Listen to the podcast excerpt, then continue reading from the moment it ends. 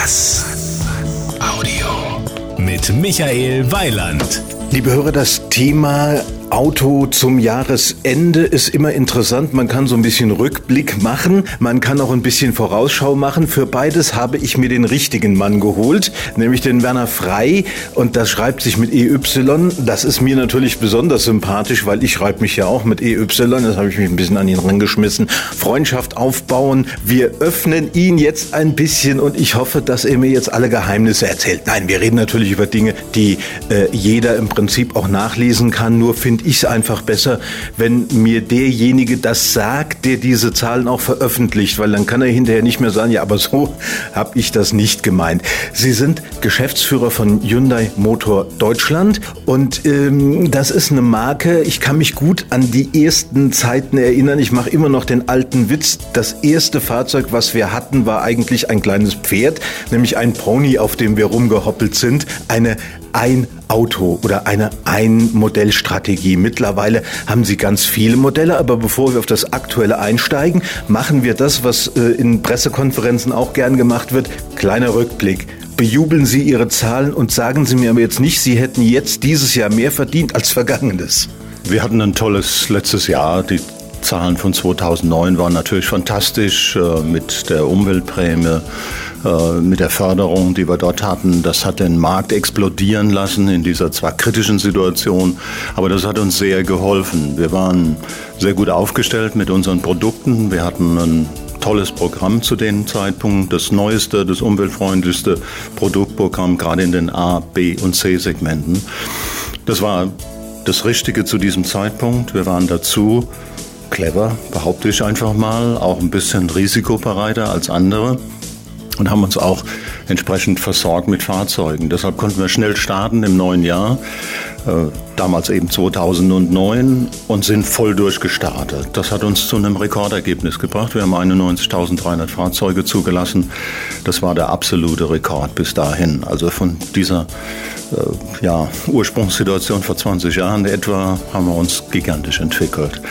Das neue Jahr dann, ja, alle haben erwartet, großer Absturz, geht weit runter. Sicher haben wir einen Rückgang, das haben wir alle erwartet. Wir waren nicht so skeptisch, wir waren schon hoffnungsvoll fürs neue Jahr.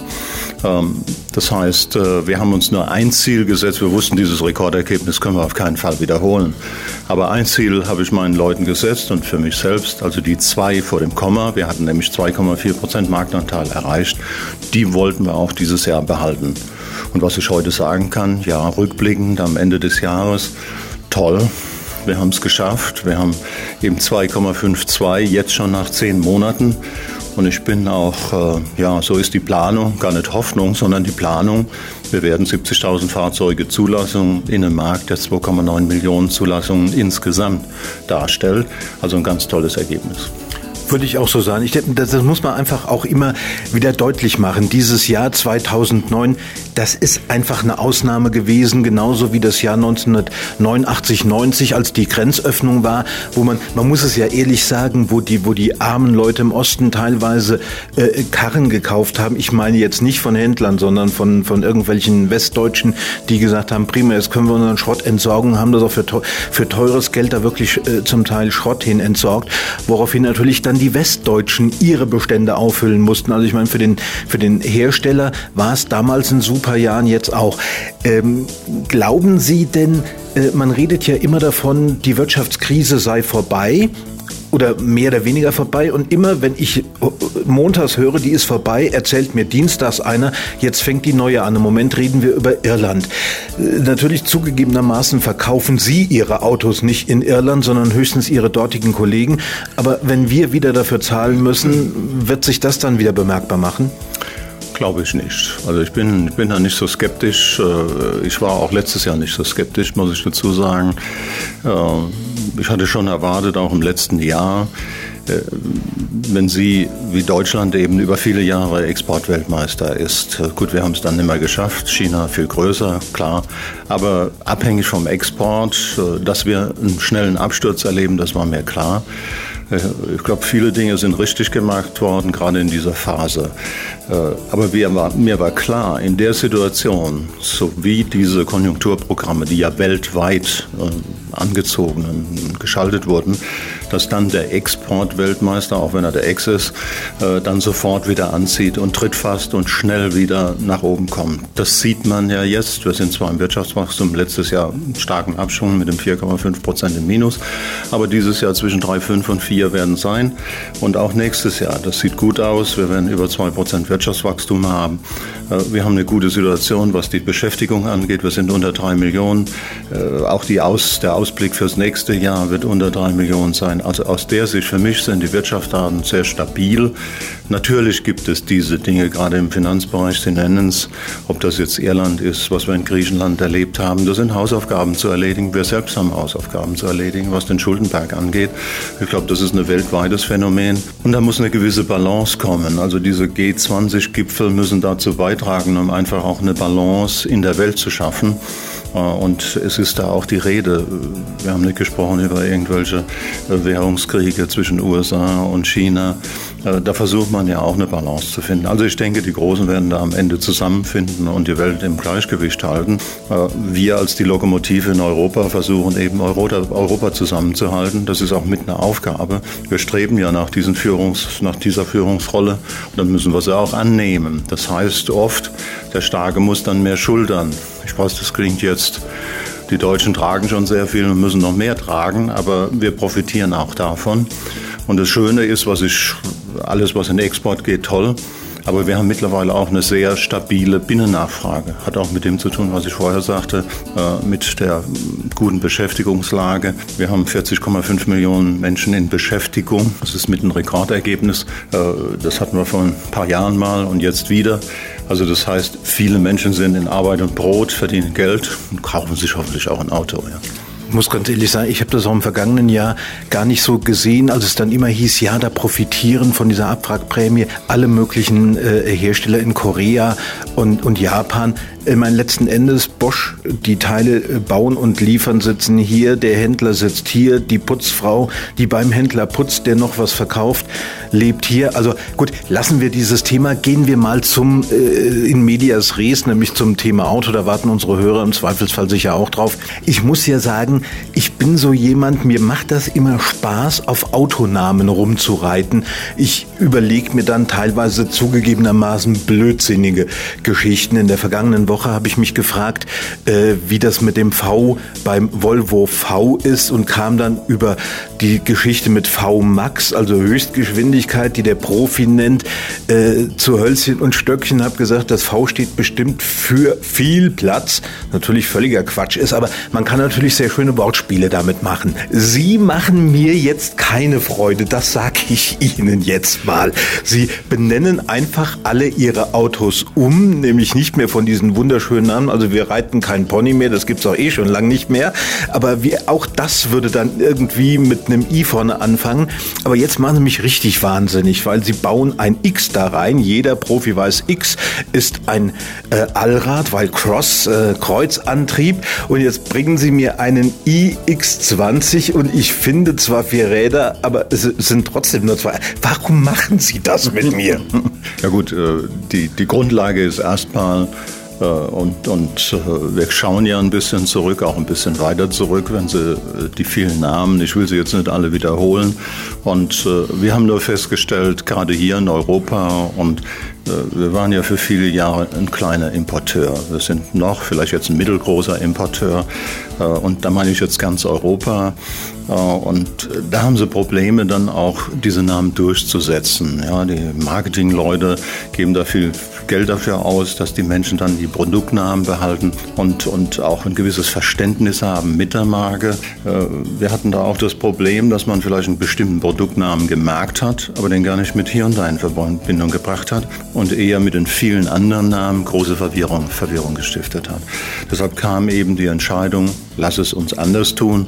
Man hat sich dann andere Marken angeschaut und da gibt es eben dann eben gewisse Kürzel mit Zahlen und so weiter, um die Klassen dann eben einzustufen. Äh, wir haben uns entschlossen, eben diese I-Serie zu bauen. Das ist unsere Nomenklatur, unsere neue. Und die ist es auch hier in Europa, muss ich dazu sagen. Es gibt, äh, ja, andere Landesorganisationen, muss ich dann schon sagen, in Kontinenten wie in den USA, die gehen andere Wege, aber die sind noch stärker aufgestellt. Aber gut, wir haben uns für diese i-Serie entschieden und es gibt eben bei uns mittlerweile einen i10, in den 20 und den i30. Wir werden nächstes Jahr einen i40 bekommen, genau nach A, B, C, D-Klasse. Äh, zeigt dann eben ganz klar dem Kunden, okay, das ist ein Hyundai, und er ist in der Klasse zu Hause. Das ist die erste Stufe. Die zweite Stufe, wir sind sehr stark aufgestellt bei den SUVs. Mit Recht haben Sie festgestellt, wir haben mit die breiteste, das breiteste Angebot, was SUVs angeht. Und dort haben wir eben diese Kürzel dann geschaffen,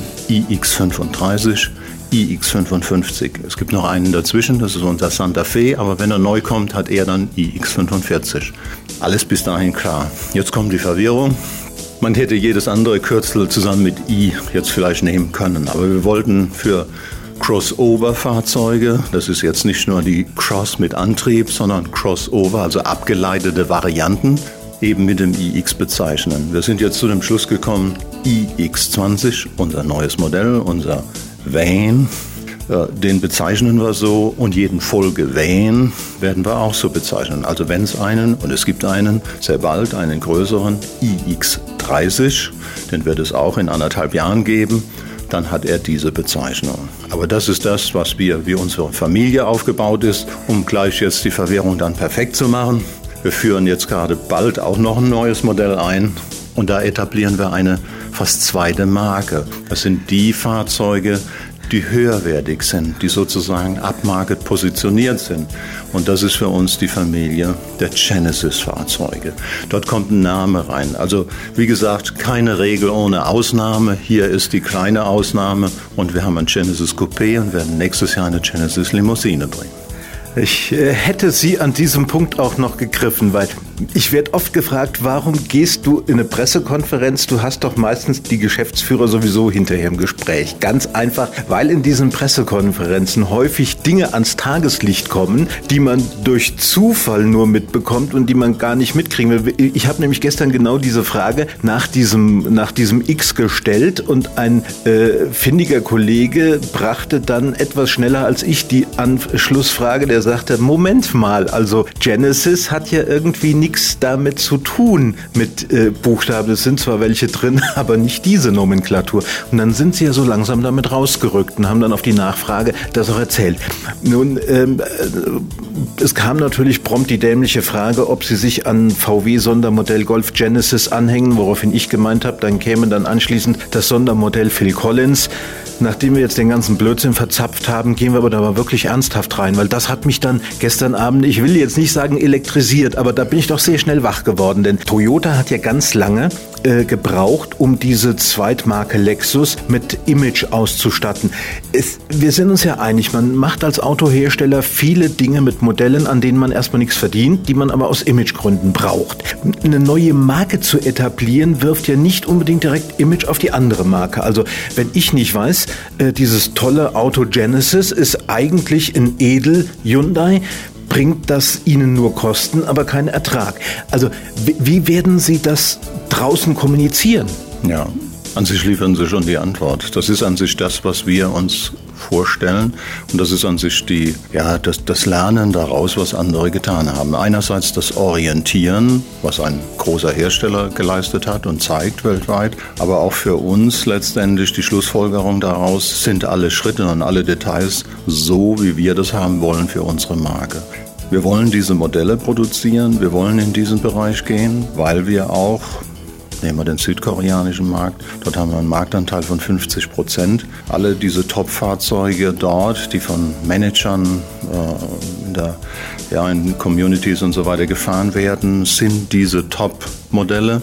Und das sind Hyundai-Modelle, die gefahren werden. In Amerika genauso. Wir sind sehr stark aufgestellt. Also die Hyundai Genesis äh, Limousine äh, ist dort Car of the Year geworden. Nicht nur in den USA, sondern auch in Kanada hat alle möglichen Tests gewonnen gegen Wettbewerber, auch die, die Sie genannt haben. Da gibt es dann noch drei deutsche Weltbekannte äh, und das Fahrzeug schlägt Mir fällt da jetzt keiner ein. Nicht, ne? also mit so Ringen und äh, Sternen und sowas. Ah, ja. ähm, und ähm, äh, schlägt sich sehr sehr gut. Äh, aber für uns ist es wichtig, auch hier dann in Europa, um das gleich auch äh, vielleicht anzuschließen, äh, dort zu zeigen, wir erwarten nicht, dass wir die großen Volumen machen, eben in dem Stammland der Premiums. Aber wir wollen einfach zeigen, zu was Hyundai in der Lage ist. Also diese Kompetenz des Unternehmens, diese Fahrzeuge zu entwickeln, diese Fahrzeuge zu bauen, hochwertige Fahrzeuge, große Sechszylinder, Achtzylindermotoren, luxuriöse Fahrzeuge, aber das auch noch zu einem erreichbaren Preis. Das werden wir nächstes Jahr zeigen. Äh, und das ist letztendlich die Absicht. Ich glaube, es ist ein größerer Aufwand, eine separate Marke zu etablieren und zu bauen. Es ist besser, letztendlich das zu integrieren, letztendlich auch für unsere Händler, weil wir werden keine neue Händlerorganisation aufbauen, sondern unser Händlernetz nutzen es wird nicht jeder Händler dieses Auto verkaufen, weil gewisse Anforderungen stellen wir schon an die Händler. Letztendlich müssen dort die entsprechenden Kunden auch entsprechend betreut werden. Und das wird unsere Forderung an unsere Händler sein. Es ist, bedeutet auch eine gewisse Aufwand, was Finanzkraft und so weiter angeht. Und wir werden es nicht jedem Händler zumuten. Man muss es auch so rumsehen. Sondern wir werden die Menschen auffordern und sagen, okay, da ist ein Angebot, lass es uns zusammen tun. Lass uns zeigen, was wir können und was wir drauf haben sozusagen als Hyundai-Organisation, als die Marke Hyundai. Und das wollen wir mit diesen Fahrzeugen beweisen. Bei Lexus, ich muss das jetzt einfach nur, weil es geht nur um die Namen. Also es könnte auch jeder andere Hersteller sein. Bei Lexus fand ich eigentlich diese Namensgebung so genial, weil in den meisten Weltsprachen Lexus und Luxus, Laxus sehr ähnlich. Also im Deutschen mache ich gern dieses Wortspiel und sage, naja, äh, Luxus im Lexus. In anderen Sprachen geht es nicht ganz so gut, aber die Richtung ist schon klar. Also im Namen ist eigentlich impliziert, das ist was Hochwertiges. Bei Genesis hat man sich mit Sicherheit auch was gedacht. Nicht Entstehungsgeschichte, aber wie, wie verknüpfe ich diesen Namen jetzt zunächst mal mit hochwertig? Ja gut, das werden wir nur beweisen können, wenn wir die entsprechenden Produkte dann damit in Verbindung bringen. Äh, also abgeleitet vom Namen alleine äh, wird sich das nicht erklären. Äh, trotzdem ist es für uns eine wichtige Sache, auch bei dieser neuen Nomenklatur, dass eben weniger Verwirrung einerseits, aber auch mit dem Namen der sehr gängig ist, der natürlich auch mit anderen Dingen verbunden wird, aber für uns im Autobereich dann exklusiv da ist und letztendlich auch unser exklusives Angebot da herausstellen soll. Also wir müssen es beweisen über das, was wir dort zeigen, was wir dort verkaufen. Und wie gesagt, der Start wird sein Genesis Coupé und äh, lassen Sie uns aufs Frühjahr warten und die Genesis Limousine sehen. Und wie gesagt, sehr erfolgreich in Südkorea und in China und in Amerika. Und wir werden hier unser Auto entsprechend positionieren. Und die Leute werden sehen, dass wir tolle Fahrzeuge auf die Beine stellen können. Sie haben eben so einen schönen Begriff verwendet, nämlich Verwirrung. Gestern Abend in der Pressekonferenz gab es auch eine wunderbare Verwirrung. Und ich muss ganz ehrlich sagen, ich fand das toll, wie Sie da reagiert haben. Ich kenne den einen oder anderen, dem wäre das Gesicht, wie man so schön sagt, eingeschlafen, als ein Kollege sagte, äh, ich bin da mit einem bestimmten Auto gefahren, das ist dieser, dieser Blue, was heißt eigentlich dieses Blue Start-Stopp und haben Sie, und Sie sagten, die haben alle Start-Stopp und dann sagte die Pressesprecherin, Sprecherin, nee, wir haben zwei, die haben keinen Startstopp. Das sind einfach so Kommunikationsgeschichten, über die man wirklich auch dann herrlich lachen kann. Nur der, der Disput, der daraus dann entwickelt wurde, führte dann am Schluss dazu, dass eigentlich keiner mehr wusste, was ist jetzt genau in diesem Auto drin, weil irgendwann sagte einer, ja, ist das also dann nur mit den Leichtlaufreifen? Und sie sagten dann, ja, also wenn er das und das und das hat, wir, wir machen das jetzt mal ganz systematisch für unsere Hörer. Wenn auf einem, Sie merken, das macht auch Spaß, sich darüber. Wenn auf einem Hyundai dieses Blue-Logo ist, was hat der dann anders und was wollen Sie damit erreichen? Also Blue ist bei uns sind die umweltfreundlichen Fahrzeuge, die umweltfreundlichsten einer Serie. Äh, wir bieten das heute äh, bei i10, i20, i30, iX35 an. Dort ist eben in Kombination mit Start-Stopp-System und nicht bei allen Modellen, aber jetzt bezogen auf die Modelllinie und auf iX20 bezogen dann auch noch die Leichtlaufreifen, also die Low Resistance Tires, wie es so schön auf Neudeutsch heißt. Wenn das verbunden ist, dann ist dieses Blue am Fahrzeug. Es wird auch gezeigt nach außen. Und das sind die zwei Komponenten, die im Auto sind. Wie gesagt, bei anderen Modelllinien kann es sein, dass nur Start-Stopp drin ist und nicht die entsprechenden Reifen. Aber dann erzielen wir auch die besten Werte in der Klasse. Das heißt zum Beispiel bei unserem iX20 bedeutet das, bei unserem Diesel haben wir 114 Gramm CO2 auf einen Kilometer. Und das ist ein fantastischer Wert in diesem Segment, Fahrzeugsegment. Und wir haben in unserer E-Range, also in diesen A, B und C-Segmenten, mittlerweile schon sieben Modelle, die unter 120 Gramm und Sie wissen, das ist die entscheidende Größe in Deutschland, dann zahlen Sie keine Steuer, nur diese Grundgebühr. Und sonst müssen Sie nichts zahlen. Und da sind wir sehr gut unterwegs mit diesen Fahrzeugen. Das war auch mit ein Grund, warum wir so erfolgreich waren im letzten Jahr. Nämlich nicht nur die Abwrackprämie, diese Prämie von 2.500 Euro hat damit funktioniert, sondern wir haben vom Tag eins unseren Menschen gesagt, wenn du dieses Auto kaufst, machst du eine Investition in die Zukunft. Und ich glaube auch, wenn man nochmal was zu dem Umweltprämienprogramm sagen kann, was ja auch ein Exportschlager von Deutschland war im letzten Jahr, weil viele Länder haben uns ja kopiert. Die haben gesehen, wie toll das läuft in Deutschland und haben gesagt, das müssen wir auch haben. Sogar in beiden entfernten China hat man eine Umweltprämie eingeführt. Aber bei uns, das, das Fantastische war, dass wir eine Umweltprämie gestartet haben und gleichzeitig bekannt gegeben haben, es ändert sich das Steuersystem und es kommt eben diese neue Besteuerung und ab 120 Gramm zahlt man Steuer. Und wir haben uns das ganz besonders zu eigen gemacht im Hause hier und da und haben gesagt, wir haben die richtigen Modelle. Wir haben genau diese Modelle und du zahlst keine Steuer. Du hast eine gute Investition in die Zukunft getan. Und das hat toll funktioniert. So, damit sind wir uns aber einig, der Reifen alleine ist nicht der Grund, warum ich dieses Blut draufstecke. So, bevor uns die Zeit wegläuft, 22 Minuten, wir haben noch drei Minuten, also 25 ist nun leider, wirklich leider die, die Obergrenze und ich merke das gerade in so Gesprächen. Man würde gern viel mehr, aber irgendwo ist halt Schluss. Wir haben jetzt noch theoretisch zwei Möglichkeiten. Wir können über Zukunft reden in Form von Technik. Das schaffen wir nicht. Reden wir über Zukunft in Form vom Auto. Was ist das Tolle an dem iX20 und ein paar Modelle, die im kommenden Jahr hier in Deutschland bei uns noch kommen werden? Ja, also das Tolle an dem Fahrzeug, erstmal sind wir froh, so ein Fahrzeug zu haben in der Klasse, so ein hochmodernes Fahrzeug, was auch in Europa entwickelt, in Europa designt wurde. Äh, ich glaube, es trägt die Handschrift, die wir in unseren letzten Modellen gezeigt haben. Unser Thomas Bürgle, unser Chefdesigner, hat dort, ist ein toller Wurf gelungen. Äh, ich glaube, das, was wir insgesamt, das Gesamtpaket, was wir dort bieten, äh, ist, ist rundherum genau für die Zielgruppe, die sogenannten Best Ager, also die jung gebliebenen älteren Menschen, aber auch die Familie, ob das das Erstfahrzeug oder das Zweitfahrzeug ist, eben für die Frauen, die Kinder zur Schule, zum Fußballtraining, wo auch immer hinzufahren. Es ist genau das richtige Auto und wir glauben, dass wir da ein rundes Paket haben, auch ergänzt um unser rundum sorglos Paket, was auch bei diesem Fahrzeug wieder äh, mit im Auto enthalten ist. Also fünf Jahre Garantie ohne Kilometerbegrenzung, fünf Jahre Mobilität und fünf Jahre Inspektion. Ich glaube, das ist ein tolles Angebot und gerade für diese Zielgruppe das richtige Angebot. Und wir fassen das ja zusammen in unserem äh, Spruch, den wir haben. So gehen wir ja auch in die Werbung.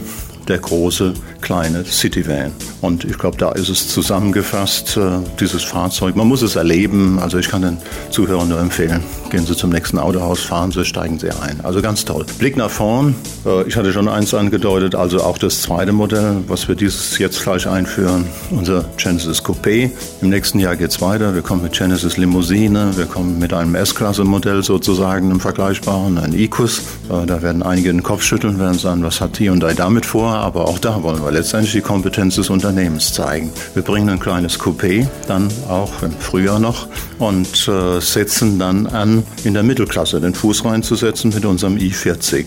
Und dort eben auch gleich, wir starten, weil wir dort das größere Potenzial sehen, äh, mit dem i40 Kombi.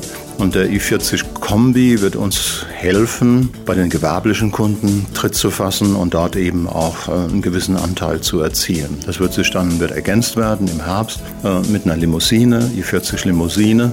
Äh, und wir werden dann am Ende des Jahres auch noch einen neuen i30 bekommen. Und so geht das in dem Zwei-Monatstakt weiter perfekt. Wenn ich hier drauf gucke, 24, 55, wir sind super in der Zeit. Auch die Gelegenheit einfach, dass wir uns verabreden. Bei den nächsten Modellen reden wir über andere Geschichten. Es wird noch so viel rund um Hyundai geben und wir werden auch die ein oder andere nette Story sicherlich wieder erzählen. Herr Frei, ich danke Ihnen. Danke Ihnen. Das war ein Beitrag von Michael Weiland. Mehr zu diesem und anderen Themen gibt's auf was-audio.de.